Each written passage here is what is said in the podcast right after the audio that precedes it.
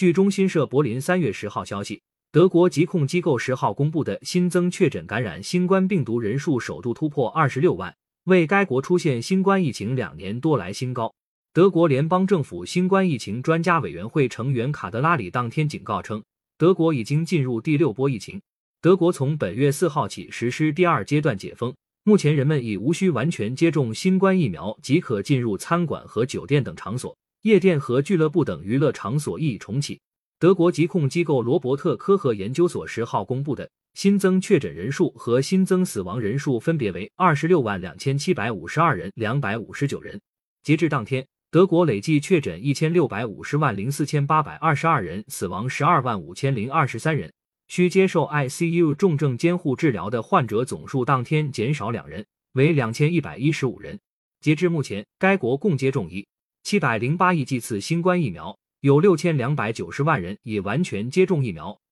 约占该国总人口数的百分之七十五点七。已接种加强针的人数达四千七百九十万，占总人口的百分之五十七点六。德国官方用于监测疫情严峻程度的新冠发病率指数，平均每十万人七日累计新增确诊数，从本月初开始连续多日反弹，截至十号已回升至一千三百八十八点五。卡德拉里是德国格赖夫斯瓦尔德大学生物信息学教授，德国联邦政府新冠疫情专家委员会成员。他当天在德新社采访中作出前述表示，针对做出上述判断的理由，卡德拉里表示，从目前的情况来看。奥密克戎变异毒株的最新亚型 BA 二的传染性较最初的奥密克戎变异毒株更强，加之德国近期实施的解封措施放松了防疫力度，两项因素的叠加导致当前新增确诊数持续攀升。德国联邦卫生部长劳特巴赫日前提醒称，有必要在二十号实施第三阶段解封后继续保持防护举措。